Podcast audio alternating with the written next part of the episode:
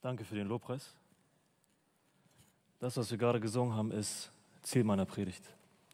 Wir wollen die Herrlichkeit des Christus sehen, damit jeder von uns hier bekenne, dass er der Herr ist. Und ich freue mich sehr heute, dass ihr da seid. Schön. Ich freue mich über jeden Einzelnen, der heute den Weg hierher gefunden hat. Und ich freue mich noch mehr, dass ich heute predigen darf, weil wir, wie Joshi schon gesagt hat, wir mit unserer Themenpredigt weitermachen. Und heute wird es um das Thema Gebet gehen. Und ich weiß nicht, wie viel jeder von euch so am Tag spricht. Ich weiß nicht, wie viel von euch jeder am Tag so redet. Bekanntlich redet man viel, wenn der Tag lang ist. Aber ich glaube oder bin der festen Überzeugung, dass du zu einer Person niemals eine Beziehung aufbauen kannst und wirst, wenn du mit dieser Person nicht redest. Du wirst niemals eine Beziehung aufbauen können, wenn du zu dieser Person nicht redest. Eine Beziehung, ohne miteinander zu reden, eine Beziehung ohne Kommunikation ist keine Beziehung. Kommunikation macht eine Beziehung erst lebendig. Miteinander reden macht eine Beziehung erst lebendig. Und ich fand es ganz spannend, Nietzsche, ein Philosoph, hat mal gesagt, die Ehe ist ein lebenslanges Gespräch.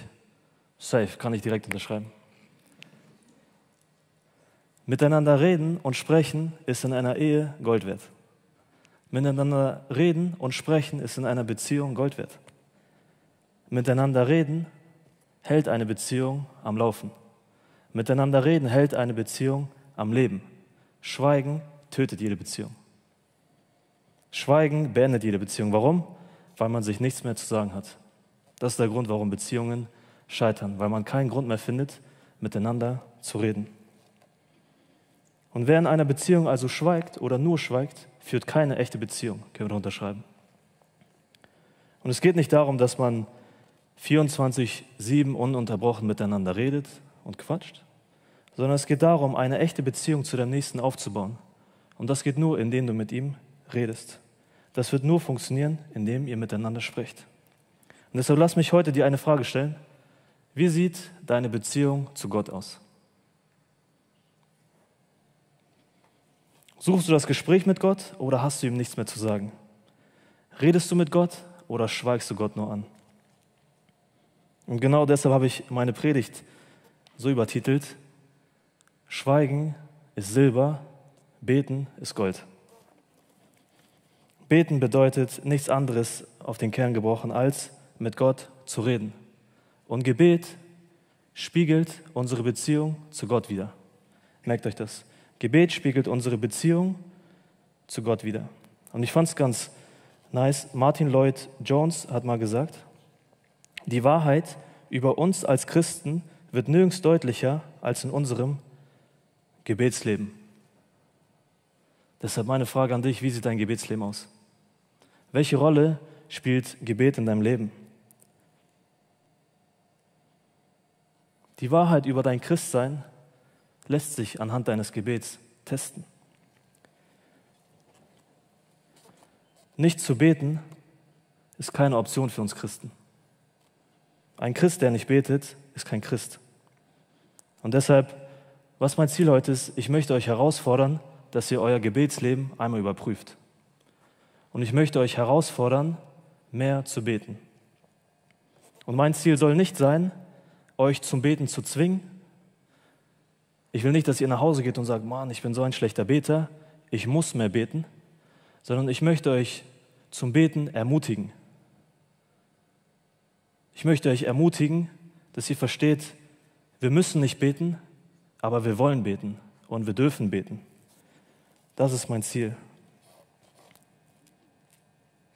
Und beim Vorbereiten dieser Predigt habe ich gemerkt, wie wenig ich bete und wie wenig ich mir Zeit für Gebet nehme. Und deshalb habe ich mir die Frage gestellt, ist mein Leben wirklich so busy, dass ich demjenigen, der mir Leben geschenkt hat, in meinem Leben keine Zeit schenken kann? Sei mal ehrlich, bist du wirklich so beschäftigt, bist du so beschäftigt, dass du deinem Schöpfer Gott, der dich geschaffen hat, keine Zeit in deinem Leben widmen kannst? Deshalb ein Christ, der nicht betet, ist wie ein Mensch, der nicht atmet. Ein Christ, der nicht betet, kann kein Leben für und mit Gott führen. Ein Christ, der nicht betet, kann keine echte Beziehung zu Gott aufbauen. Deshalb merkt euch, Gebet spiegelt unsere Beziehung zu Gott wider. Und jeder von euch hat ein Handy, iPhone, Samsung, ich glaube, mehr gibt es auch gar nicht. Ist ja egal welche.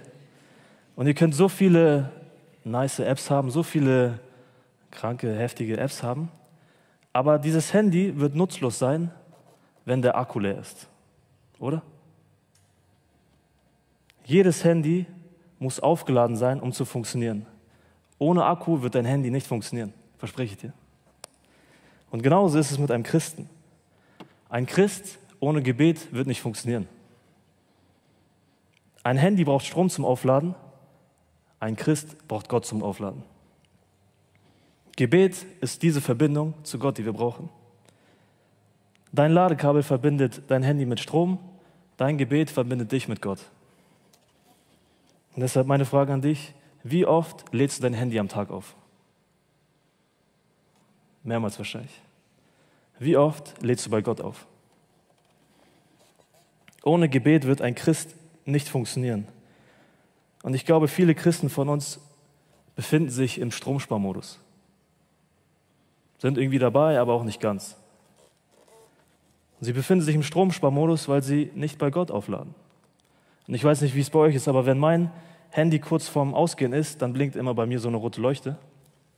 Und ich würde mich echt wundern, wenn Gott jetzt auf uns aufschaut, was er auch tut, weil er mitten unter uns ist, wo zwei oder drei sich in seinem Namen versammeln, da bin ich so gespannt, wie viele rote Leuchten er vor sich finden würde.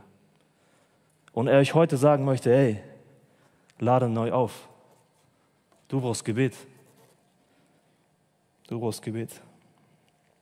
Deshalb will Gott dir heute zeigen, wie wichtig die Beziehung und Verbindung zu ihm zu halten ist. Lass mich beten. Herr Jesus Christus, hab Dank für diese Möglichkeit, dass wir uns heute hier versammeln dürfen, um aus deinem Wort zu hören. Und ich bitte dich, dass du jeden Einzelnen heute segnest. Ich bitte dich, dass du mich heute gebrauchst in meiner Schwachheit, um dein Wort zu predigen. Bitte schenk doch offene Herzen, die freudig sind, dein Wort aufzunehmen, was heute gepredigt wird. Und ich bitte, änder uns, veränder uns, dass wir anfangen, mehr für dich zu leben und mehr für dich zu beten. Amen. Amen. Na, ihr könnt schon mal Matthäus 26 aufschlagen. Und für die, die mitschreiben, ich habe zwei Punkte mitgebracht. Wir schauen uns einmal Jesu Gebetsleben an und dann das Gebetsleben der Jünger, beziehungsweise unser Gebetsleben.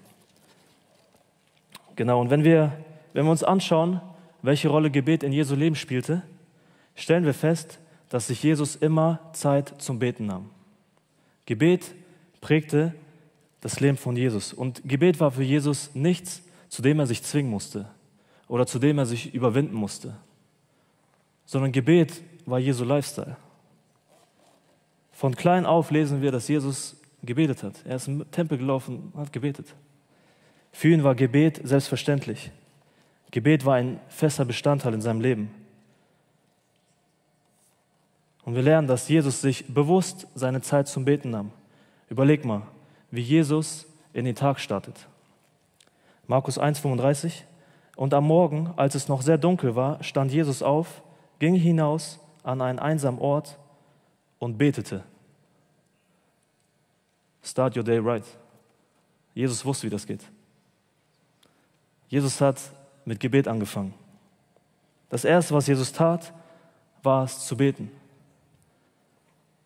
Jesus hat verstanden oder Jesus wusste, dass er, um seinen Auftrag zu erfüllen, die Beziehung zu Gott pflegen muss, die Beziehung zu, zu Gott finden muss.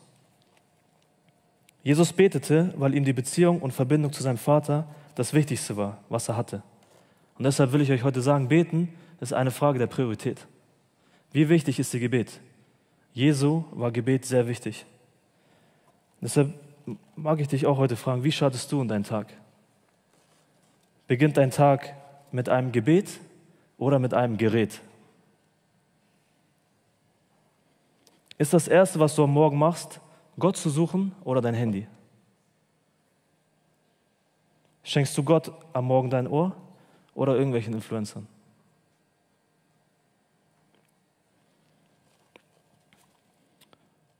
Wenn Jesus das Wichtigste in unserem Leben ist, warum dann nicht auch beten. Und was wir noch in diesem einen Vers gelesen haben, ist, dass Jesus mit Gebet startete und dass Jesus an einen einsamen Ort hinausging, um zu beten. Warum? Damit er nicht gestört wird. Und genauso wie Jesus einen einsamen Ort hatte, braucht auch jeder von uns einen Ort der Stille, wo er ungestört ist und die Nähe zu Gott suchen kann. Jeder von uns braucht einen Platz, an dem er mit Gott allein sein kann, an dem er ungestört die Gegenwart Gottes suchen kann. Jeder von uns braucht einen Ort, an dem er vor Gott still werden kann. Jesus sagt selber, Matthäus 6, du aber, wenn du betest, geh in dein Kämmerlein und schließe deine Tür zu und bete zu deinem Vater. Das heißt, such dir einen stillen Ort, wo du ungestört bist. Genau. Jesus lehrt uns, dass Gebet immer ein persönlicher und ehrlicher Austausch allein zwischen dir und Gott ist. Und verstehe mich nicht falsch, es ist gut, füreinander zu beten, es ist gut, zusammen zu beten und miteinander. Aber was Jesus uns zeigen möchte, ist, dass jeder für sich selbst in die Stille gehen soll, um zu beten. Dein Gebet am Samstag ist ein bisschen wenig. Es reicht nicht, dein Gebet nur auf Samstage, Sonntage zu reduzieren oder wenn du mal im Hauskreis bist, sondern fang an, jeden Tag die Stille Gottes zu suchen.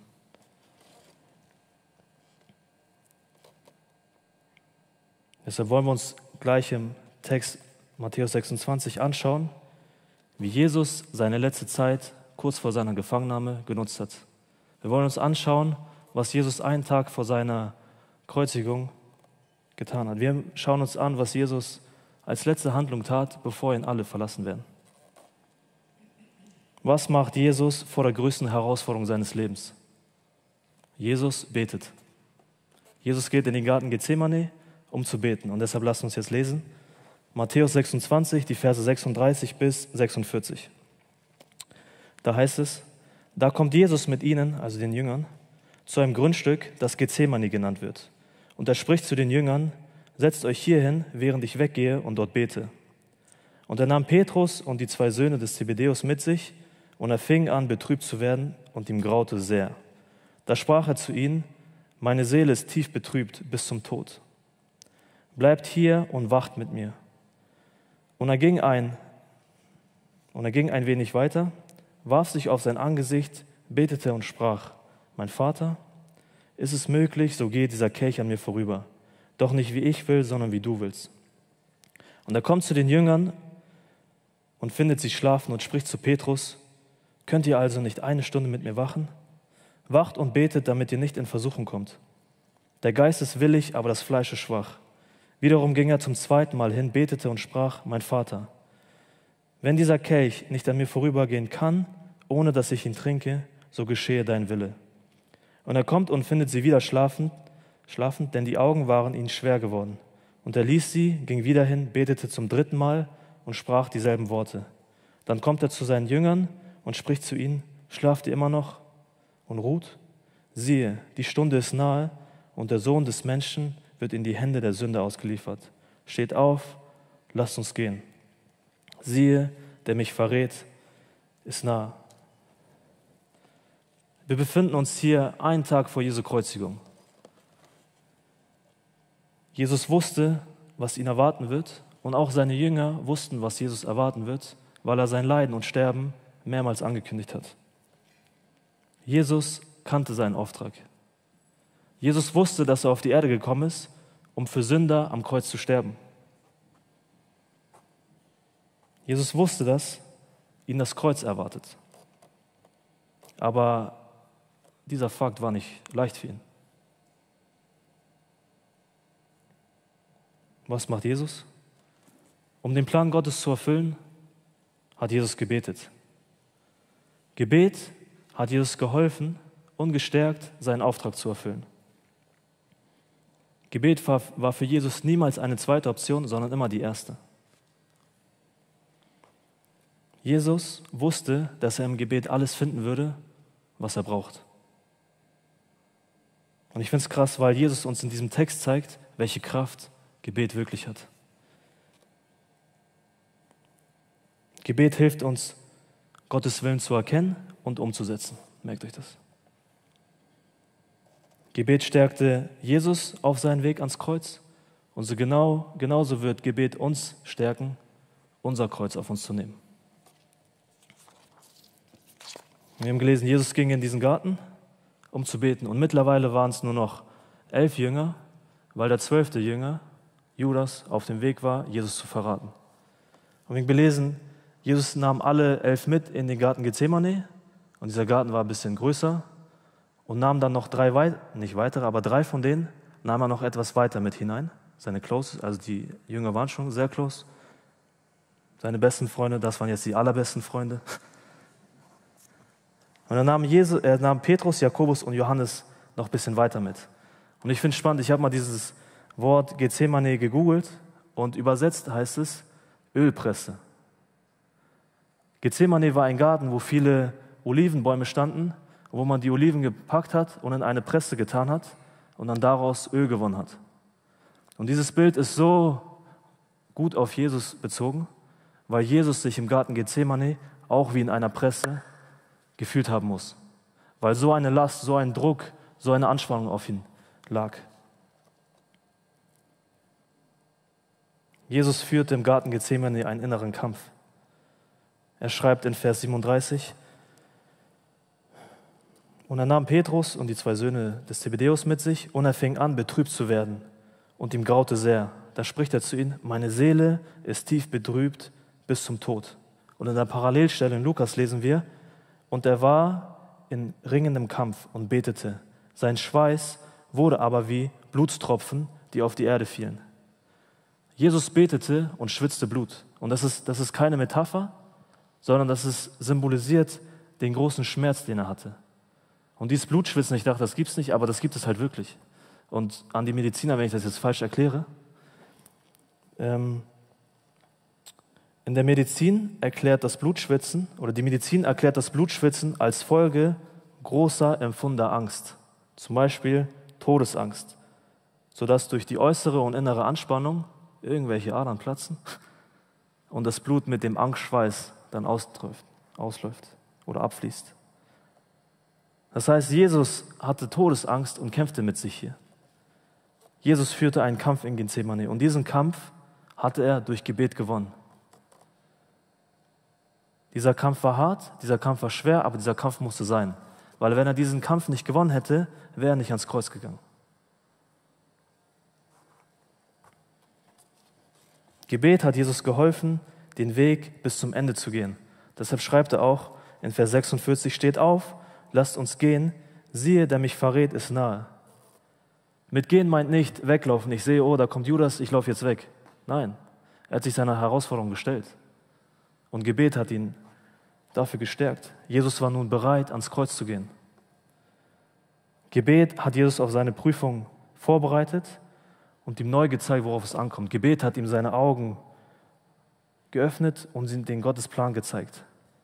Was krass ist, wir sehen, wie Gebet immer uns verändert. Gebet wird niemals Gott verändern, Gebet wird immer uns verändern. Und deshalb wir sehen, dass in diesem Text das Gebet die größte Waffe ist, die ein Christ hat. Deshalb lasst uns etwas genauer anschauen, was Jesus genau betet hier. Vers 39. Und er ging ein wenig weiter, warf sich auf sein Angesicht, betete und sprach, mein Vater.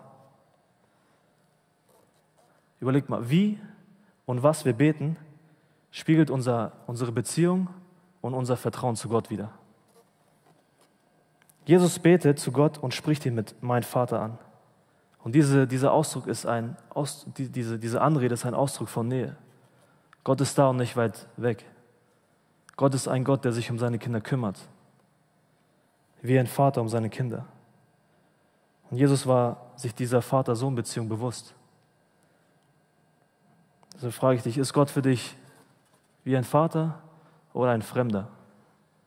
Du wirst niemals einen Grund finden, zu einem Fremden zu reden. Dein Vater kannst du alles erzählen. Und dein Vater freut sich, wenn du ihm alles erzählst.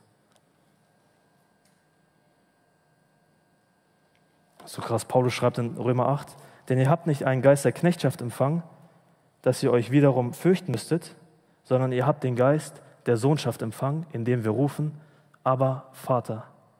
Wir haben dasselbe Privileg wie Jesus, Gott den Vater als Vater zu bezeichnen. Wir dürfen Gott nahe kommen wie ein Kind seinem Vater.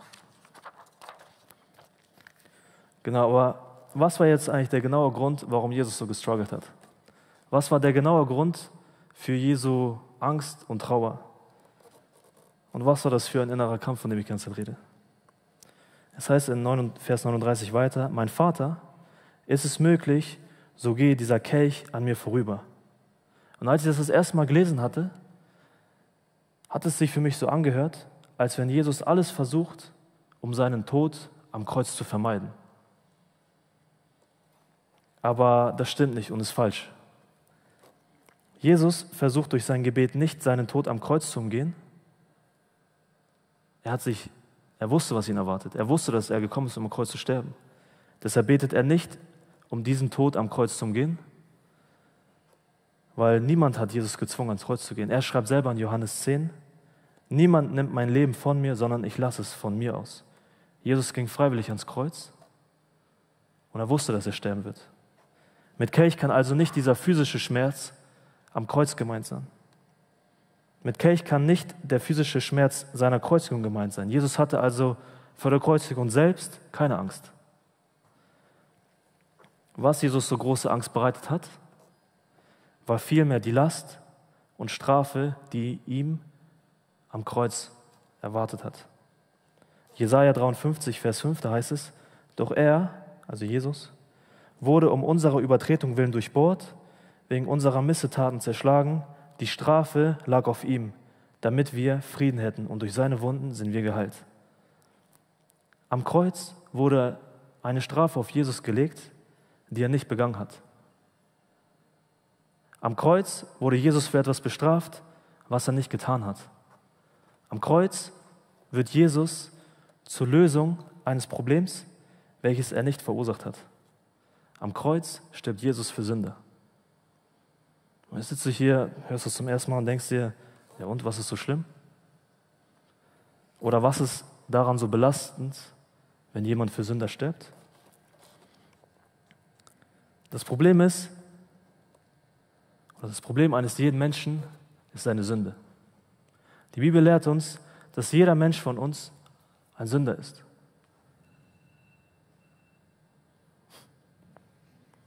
Jeder Mensch ist ein Sünder und Sünde trennt uns von Gott.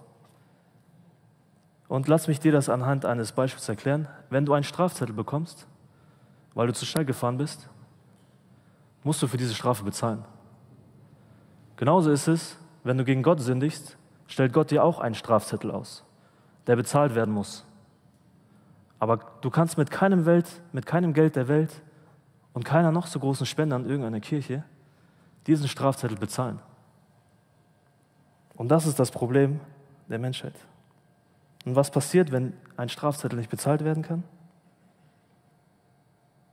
Du bist schuldig. Und deshalb liegt der Zorn Gottes auf dir und dich erwartet der Tod. Das Ergebnis deiner Sünde ist der Tod. Paulus schreibt, der Lohn der Sünde ist der Tod. Und es hört sich hart an, ja, aber es ändert ja nichts an der Realität. Der Lohn der Sünde ist der Tod und damit ist der ewige Tod gemeint.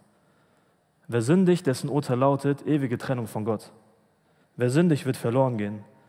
Das ist die Art und Weise, wie Gott über Sünde urteilt und richtet, wenn die Schuld nicht bezahlt wird. Welche bessere Nachricht, sagen wir ehrlich, welche bessere Nachricht gibt es nun, wenn jemand sagt, ich bezahle für dich? Seien wir ehrlich. Wenn jemand für uns bezahlt, gibt es keinen größeren Grund zur Freude. Einer muss nämlich bezahlen. Eine offene Rechnung kann niemals offen bleiben. Und genau das ist es, was Jesus macht. Jesus begleicht unsere offene Rechnung am Kreuz. Jesus begleicht deine offene Rechnung vor Gott, indem er am Kreuz deine Strafe auf sich nimmt. Am Kreuz wurde deine und meine Strafe auf Jesus gelegt.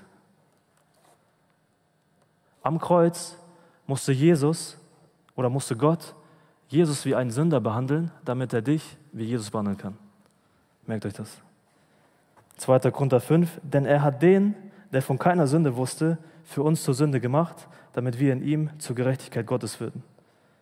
Am Kreuz brach der Zorn Gottes wie ein Tsunami auf Jesus ein. Den Zorn Gottes, den du und ich verdient hätten, nahm Jesus auf sich. Und genau das war mit dem Kelch gemeint, vor dem Jesus Angst hatte. Der Kelch, von dem Jesus spricht, symbolisiert den ganzen Zorn und Hass Gottes gegenüber, die, gegenüber der Sünde. Wir haben es gehört, Jesus hat kein einziges Mal gesündigt. Jesus lebte immer in perfekter Gemeinschaft mit Gott, dem Vater. Nie wollte Jesus etwas mit Sünde zu tun haben. Und nie wollte Jesus getrennt sein von seinem Vater. Können wir deshalb irgendwo sein Gebet ein Stück weit verstehen? Ich glaube schon. Aber ist es nicht krass, was Jesus dann weiter betet? Vers 39. Mein Vater, ist es möglich, so gehe dieser Kelch an mir vorüber, doch nicht wie ich will, sondern wie du willst.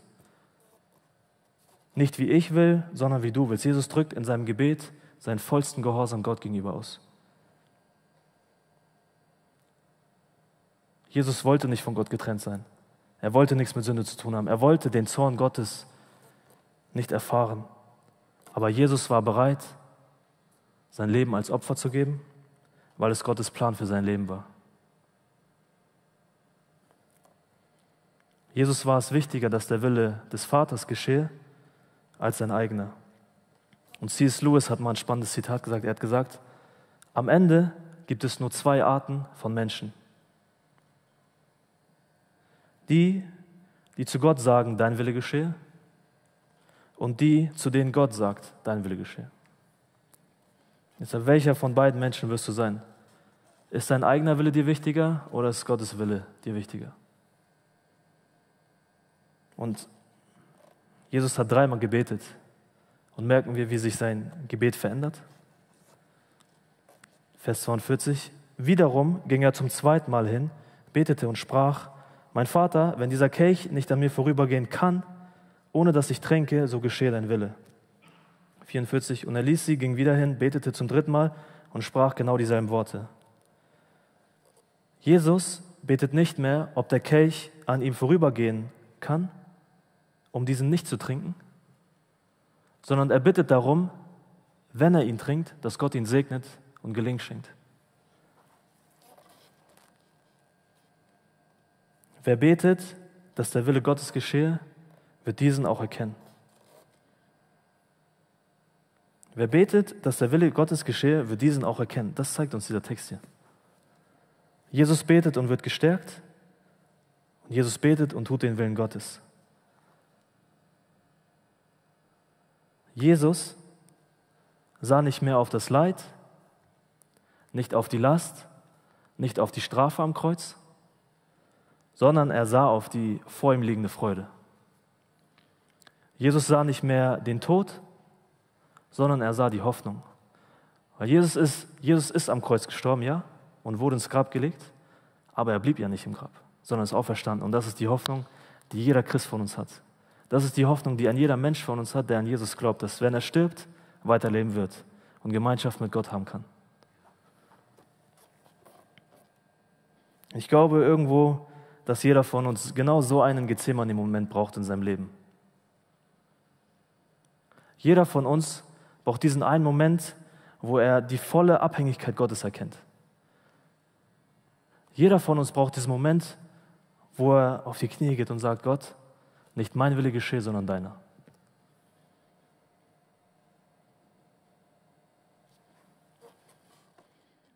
Deshalb, es ist krass, Jesus betet hier dreimal und hat sein Gebet zweimal unterbrochen. Warum? Um nach seinen Jüngern zu schauen. Ist es nicht krass? In der schwersten Stunde seines Lebens, vor der größten Herausforderung seines Lebens, denkt er immer noch an andere. Denkt er immer noch an seine Jünger. Und so lesen wir in Vers 40, 41. Und er kommt zu den Jüngern und findet sie schlafend und spricht zu Petrus, könnt ihr also nicht eine Stunde mit mir wachen? Wacht und betet, damit ihr nicht in Versuchung kommt. Der Geist ist willig, aber das Fleisch ist schwach. Der zweite Punkt, unser Gebetsleben oder das Gebetsleben der Jünger. Was glaubt ihr, wie mag sich Jesus gefühlt haben, als er nach seinem Gebet die Jünger schlafend fand? Jesus fordert sie auf, ey, mir geht's nicht gut. Bleibt hier und wacht mit mir. Und als Jesus wiederkommt, schlafen sie einfach.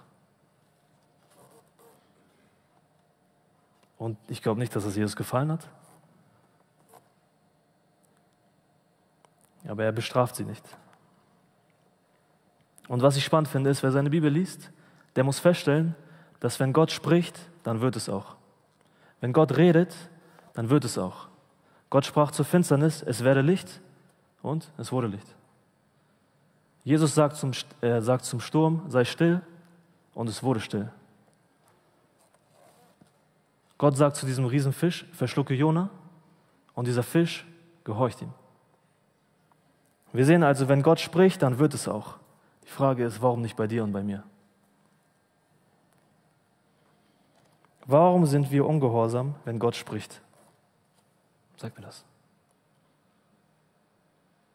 Wir lesen die Antwort, weil wir nicht hinhören. Gott spricht und es geht hier rein und da raus. Wir hören, was wir wollen. Und das ist unser Problem. Wir hören, was wir wollen und das ist unser Problem. Und dann lesen wir noch, warum sind wir ungehorsam? Weil wir nicht wachen und nicht beten. Deshalb hat der Teufel so ein leichtes Spiel mit uns. Er kann mit uns machen, was er will. Wir lassen uns viel zu schnell ablenken und vergessen deshalb, was wir eigentlich tun wollen und tun sollten. Und eigentlich geht es auch schon jetzt im Gottesdienst los. Wenn du weißt, dass dein Handy dich ablenkt, warum provozierst du, dich abzulenken, dich ablenken zu lassen? Dein Handy liegt vielleicht hier, wo du immer raufgucken kannst. Deshalb fang an, so viel Ablenkung wie möglich beiseite zu schaffen, damit du ungestört zuhören kannst. Lass dich nicht ablenken. Als Jesus zu den Jüngern sagte, wacht mit mir, meinte er nicht, dass die Jünger auf Jesus aufpassen sollen. Jesus hat nicht gesagt, dass die Jünger auf Jesu Acht geben sollen, sondern die Jünger sollten auf sich, auf sich Acht geben.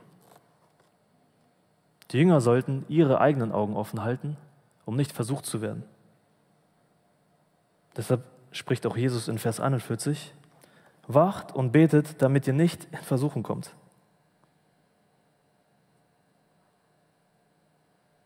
Und obwohl Jesus sie gewarnt hat, sind sie eingeschlafen. Und ich glaube, wir sind, wir sind genau wie die Jünger. Wir sind so gut im Schlafen. Wir lieben es zu schlafen. Unser Problem ist es, dass wir mehr schlafen, als wir beten. Und wir schlafen auch besser, als wir beten. Wir schlafen einfach viel zu gerne. Und verstehen wir nicht falsch, Schlaf ist gut und hat seinen Sinn und Schlaf ist auch gut, dass sich der Körper erholen kann. Und wir lesen auch, dass die Jünger gesagt haben, oder dass es heißt in Vers 43, und er kommt und findet sie wieder schlafend, denn die Augen waren ihnen schwer geworden. Und was Jesus uns zeigen möchte, ist, dass nur weil etwas der körperlichen Erholung dient, dient es nicht automatisch deiner geistlichen Erholung. Durch Schlafen erholt sich der Körper, dein Geist wird sich nur durch Gebet erholen. Dein Geist wird lernen, wachsam zu sein, allein durch Gebet. Und dann glaube ich nicht, auch wenn Jesus wusste, dass sie müde sind, glaube ich nicht, dass Jesus seine Jünger mit irgendwas herausfordern würde, was sie gar nicht bewältigen könnten. Weil Paulus schreibt 1. Korinther 10, es hat euch bisher nur menschliche Versuchungen betroffen, Gott aber ist treu, er wird nicht zulassen, dass ihr über euer Vermögen versucht werdet, sondern er wird zugleich mit der Versuchung auch den Ausgang schaffen, sodass ihr sie ertragen könnt. Und trotz Jesu Aufforderung zu wachen, schlafen sie. Und vielleicht denkst du da, ja, okay, Jesus übertreibt, sie waren müde, lass sie doch schlafen. Aber es geht nicht darum, ob jetzt Schlafen eine Sünde ist, sondern es geht vielmehr darum, dass die Jünger Jesu ungehorsam waren. Sie waren ungehorsam, weil sie vom Teufel versucht wurden. Und das ist die Aufgabe des Teufels. Der Teufel will alles unternehmen, alles alles machen, um dich von Gott zu trennen. Um dich von Gott fernzuhalten. Der Teufel versucht alles, damit der Mensch Gott ungehorsam ist. Der Teufel versucht jede Möglichkeit zu nutzen, um uns von Gott zu trennen. Überleg mal, während der Woche, wie schwer fällt es dir, Bibel zu lesen? Wie schwer fällt es dir, zu beten? Wie schwer fällt es dir, manchmal zum Hauskreis zu gehen? Was versucht der Teufel nicht alles dir einzureden, damit du nicht in die Gemeinde gehst? Was versucht er alles dir einzureden, damit du aufhörst mit deinem Dienst in der Gemeinde? Der Teufel versucht alles, um uns von Gott zu trennen. Er will, dass wir schlafen. Das hat der Teufel hier bei den Jüngern geschafft. Und wir sehen, wie wichtig Gebet ist, um über die Versuchungen des Teufels zu triumphieren. Und überleg mal, wenn Jesus schon Gebet brauchte, um vom Teufel nicht versucht zu werden, wie viel mehr brauchst du und ich Gebet? Wie viel mehr brauchen wir alle Gebet, um nicht in Versuchung zu fallen? Wir brauchen Gebet, um Gott gehorsam zu sein. Und wir brauchen Gebet, um nicht in Sünde zu fallen.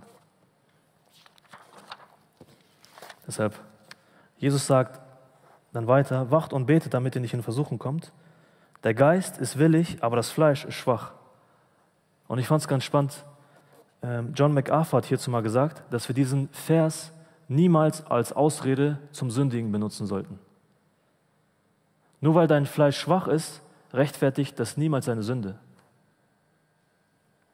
Nur weil dein altes Leben, nur weil dein alter Mensch ein Problem mit dem neuen, mit dem neuen Menschen hat und mit Jesus hat, rechtfertigt das niemals unsere Sünde. Dieser Vers ist vielmehr eine Warnung. Aufzupassen, um nicht zu sündigen. Wir Christen wollen nicht sündigen. Wir Christen wollen Gott nicht ungehorsam sein. Deshalb ist dieser Vers immer eine Warnung. Der Geist ist willig, aber das Fleisch ist schwach. Wir wollen im Gebet beständig bleiben, um nicht zu sündigen. Und wir brauchen Gebet, um Gott gehorsam zu sein. Und was spannend ist, Jesus hat ja in Vers 40 sie schlafend gefunden und dann Petrus direkt angesprochen. Könnt ihr also nicht eine Stunde mit mir wachen? Und Petrus war es, der aus seinen Fehlern gelernt hat. Petrus war es, der aus seinem Fehler in Gethsemane gelernt hat, weil er selber schreibt in 1. Petrus 5, Vers 8, Seid nüchtern und wacht. Denn euer Widersacher, der Teufel, geht umher wie ein brüllender Löwe und sucht, wen er verschlingen kann. Petrus hat aus seinem Fehler gelernt und verstanden, wie wichtig Gebet ist, um den Versuchungen des Teufels zu widerstehen. Und wir müssen auch aus unseren Fehlern lernen. Wir müssen auch aus unseren Sünden lernen. Und wollen wir nicht deshalb anfangen, mehr zu beten? Nicht, weil wir müssen, sondern weil Gebet uns gut tut. Also ich fand es so spannend. Ich hatte während meiner Predigtvorbereitung irgendwie so einen, so einen Break und so eine Blockade. Und dann bin ich zum Kühlschrank gegangen ich weiß nicht warum. Auf einmal hat Paulina Actimel gekauft. Und dann denke ich so, Actimel aktiviert Abwehrkräfte. Gebet aktiviert auch Abwehrkräfte, aber unsere geistlichen. Actimel schützt dein Leib, Gebet schützt deinen Geist. Gebet unterstützt deinen Glauben, stärkt deinen Glauben und stärkt dein Gehorsam. Und Gebet festigt deinen Fokus. Deshalb finde ich es so spannend. Die Jünger haben so viel mit Jesus erlebt. Ne? Und eine Sache, die sie Jesus gefragt haben, ist, Jesus, lehr uns beten. Und dann kommt das Vaterunser und so weiter. Und was, was ich daran spannend ist, finde, beten ist etwas, das wir lernen können. Beten ist etwas, was man lernen kann und was man lernen muss. Und beten lernen wir, indem wir beten. Je mehr wir beten, desto einfacher wird uns das Beten fallen. Je weniger wir beten, desto schwerer wird das Beten. Und es kann sein, dass wir oft wissen, dass wir mehr beten sollten, aber tun es dann nicht, weil wir genau diese Blockade haben. Wir, uns fallen irgendwie nicht die richtigen Worte ein und dann, keine Ahnung, wissen wir nicht, was wir machen sollen und dann nutzt der Teufel genau diese Situation aus. Weil wenn du nicht weißt, was du beten sollst, sagt der Teufel dir, hör mal zu, Dein Gebet ist unbedeutend. Und was machst du dann, wenn du das glaubst? Was machst du, wenn du dieser Lüge glaubst? Du hörst auf zu beten. Warum? Weil sich dein Gebet dann schlecht anfühlt. Und wir wiederholen nichts, was sich jemals schlecht angefühlt hat. Deshalb hör auf, diese Lüge zu glauben. Dein Gebet ist nicht unbedeutend. Und ein weiterer Punkt, warum wir, glaube ich, aufhören zu beten, ist, weil wir unsere Gebete irgendwo ein Stück weit vergleichen. Ich weiß nicht, wenn ihr im Hauskreis sitzt und dann am Ende mal so eine Prayer-Session ist und dann hockt ihr da und dann betet jemand und denkst du so, ah, das wollte ich eigentlich sagen. Das kann ich doch jetzt nicht bringen. Ah, das wollte ich auch sagen. Und auf einmal weißt du nicht, was du machen sollst. Und was machst du dann? Du hörst komplett auf zu beten. Wir beten nicht, um uns gegenseitig zu betteln. Wir wollen uns im Gebet nicht betteln. Und wir hören dann auf zu beten, weil wir glauben, dass unser Gebet irgendwelche bestimmten Erwartungen erfüllen muss.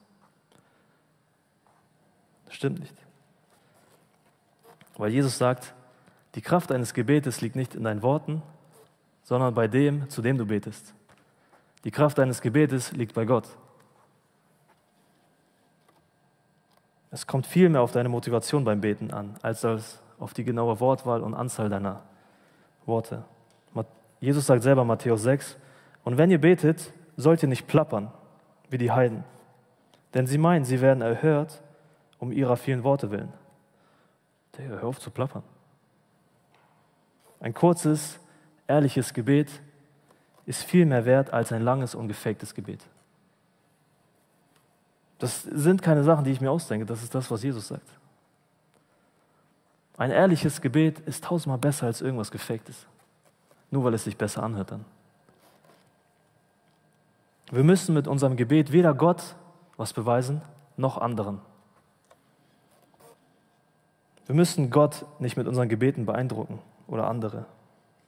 Gott möchte, dass wir einfach und ehrlich beten.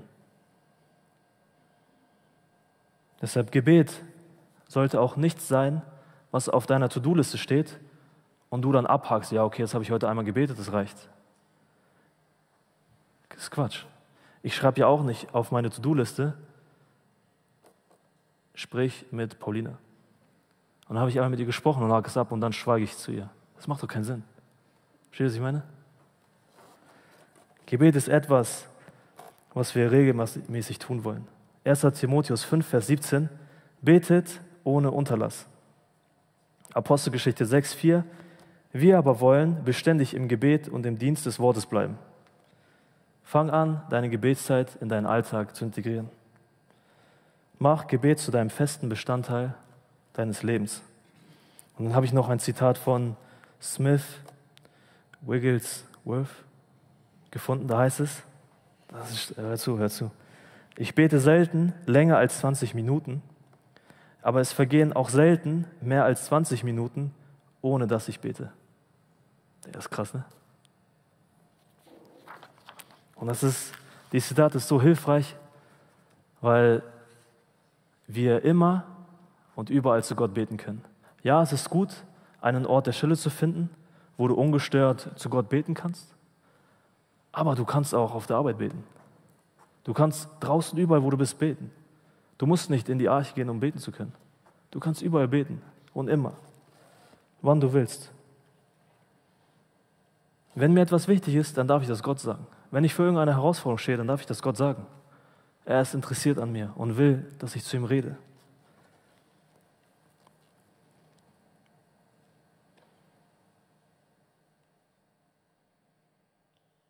Du darfst und sollst dein Herz bei Gott ausschütten. Philippa 4, Vers 6. Sorgt euch um nichts, sondern in allem lasst durch Gebet und Flehen mit Danksagung eure Anliegen vor Gott kund werden. Dein ganzes, Gebet, dein ganzes Leben soll ein Gebet sein. Und wenn wir, wenn wir im Gebet irgendwelche Bereiche vor Gott verschweigen, drückt es damit nichts anderes aus, als dass wir sagen, Gott, ich will dich in diesem Bereich nicht haben. Wenn ich, meine, wenn ich im Gebet niemals meine Ehe vorbringe, dann heißt es, dass ich Gott in meiner Ehe nicht brauche. Sei mal ehrlich. Wenn ich Gott im Gebet meine Pläne nicht bringe, heißt es, dass ich Gott in meinen Plänen nicht brauche. Wenn wir Gott im Gebet unsere Dinge nicht bringen, dann grenzen wir, sagen wir Gott, nein, ich will dich hier nicht haben. Das ist es. Und in Jeremia 33, 3 heißt es, rufe mich an, so will ich dir antworten und dir große und unbegreifliche Dinge verkünden, die du nicht weißt. Rufe mich an und ich will dir antworten. Gebet ist immer ein Dialog und kein Monolog.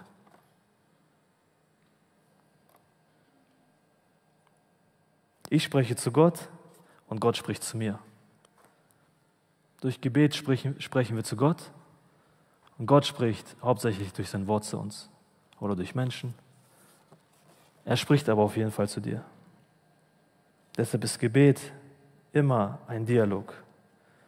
Und was so ermutigend ist, wenn ich bete, dann weiß ich, dass Gott mich hört. Wenn ich bete, dann weiß ich, dass Gott mir zuhört. Auch wenn ich vielleicht seine Antwort nicht direkt höre oder verstehe, weiß ich, dass Gott mich hört. Und auch wenn ich nicht weiß, was ich beten soll, weiß ich, dass Gott mich hört. Warum? Weil er mich hören will. Gott ist da und hört mir zu. Gott hört mir besser zu als Siri. Gott hört mir besser zu als Alexa. Gott hört mir zu, weil er mir zuhören will. Und das ist meine Zuversicht. Ich brauche keine Angst haben, wenn ich, wenn ich bete, dass mein Gebet irgendwo anders verschwindet. Nein, Gott, es landet genau da, wo es landen soll, bei Gott. Gott hört mein Gebet. Er hört mich. Gott hört mein Schreien. Gott hört mein Weinen. Gott kennt meine Zweifel, Gott kennt meine Ängste. Bete zu Gott und er wird dir antworten. Jeremia sagt, ich will dir antworten. Und Gott wird auf dein Gebet antworten, aber auf seine Art und Weise. Und zu der Zeit, zu der er, es für richtig hält. Nur weil da steht, ich will dir antworten, heißt es nicht, dass Gott automatisch jedes Gebet erhört. Gott hört jedes Gebet, aber Gott erhört nicht jedes Gebet. Und wenn Gott dein Gebet nicht erhört, dann heißt es, dass er einen anderen Plan mit dir vorhat. Ja? Aber das soll uns nicht vom Beten abhalten. In Jakobus heißt es, ihr habt nicht, weil ihr nicht bittet. Ja, du musst dich nicht wundern, wenn dein Glaubensleben den Bach runtergeht, wenn du Gott nicht um Veränderung bittest. Ja, du musst dich nicht wundern, wenn es dir schlecht geht, oder wenn irgendwas schief läuft, wenn du Gott deine Anliegen nicht bringst.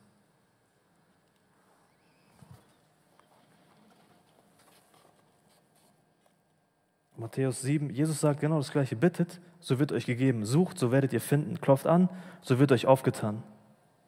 Denn jeder, der bittet, empfängt, und wer sucht, der wird finden, und wer anklopft, dem wird aufgetan. Durch Gebet darf ich Gemeinschaft mit Gott haben. Und deshalb wollen wir mehr beten, um Gott näher zu kommen. Und das Lobpreisteam kann auch schon mal nach vorne kommen. Und wir wollen mehr beten, um seine Gegenwart zu suchen. Gott ist da, wir sind meistens nicht da. Das heißt, naht euch Gott, so naht er sich euch. Gott ist nah, wir sind meistens fern. Und was, was wir nicht vergessen sollten ist, ich darf, ich darf allein Gemeinschaft mit Gott haben, weil Jesus den Weg möglich gemacht hat. Ich darf mit Gott Gemeinschaft haben, weil Jesus das möglich gemacht hat. Und überleg mal, was Adam und Eva damals in einem anderen Garten, im Garten Gethsemane, äh, im Garten Eden zerstört und kaputt gemacht haben, das hat Jesus am Kreuz wieder heil gemacht. Im Garten Eden hieß es, meine Wille geschehe. Und die Menschen haben gesündigt. Im Garten Gethsemane hat Jesus gesagt, Gott, dein Wille geschehe. Adam und Eva wurden damals aus dem Paradies, aus der Gemeinschaft Gottes verbannt. Jesus starb am Kreuz, um den Weg ins Paradies zur Gemeinschaft mit Gott wieder möglich zu machen. Und ist es nicht spannend? Jesus, Jesus ruft am Kreuz aus in Markus 15, 34, mein Gott, mein Gott, warum hast du mich verlassen? Das war der Moment, als er den Kelch getrunken hat. Das war der Moment, in dem alle Strafe, all die Last und all der Zorn, der eigentlich dir und mir gebührt, auf ihm lag. Und die einzige Antwort auf die Frage ist, oder die einzige Antwort auf die Frage, warum hast du mich verlassen, bist du und ich. Du und ich sind der Grund, warum Jesus am Kreuz gestorben ist. Deshalb lade ich dich ein, komm zu Jesus und komm heute zu Jesus. Fang an, an ihn zu glauben, weil er dich retten will. Warum willst du sterben, wenn er dich retten will? Ewige Gemeinschaft mit Gott ist durch Jesus wieder möglich. Überleg mal. Der Vorhang im Tempel riss in zwei. Da ist nichts mehr, was dich von Gott trennt. Dein Gebet kommt bei Gott an, dank Jesus. Jesus ist der Weg, die Wahrheit und das Leben. Niemand kommt zu mir als nur durch mich, sagt Jesus. Wir können und dürfen beten, weil Jesus den Weg dazu möglich gemacht hat. Deshalb fang an, Gebet als ein Privileg zu sehen. Gebet ist keine Last, sondern Gebet ist ein Privileg, das wir viel zu wenig schätzen. Und deshalb lasst uns heute anfangen, mehr zu beten. Nicht, weil wir müssen, sondern weil wir dürfen. Nicht, weil wir müssen, sondern wollen. Und ich bitte, dass Gott uns verändert und uns Jesus ähnlicher macht. Amen.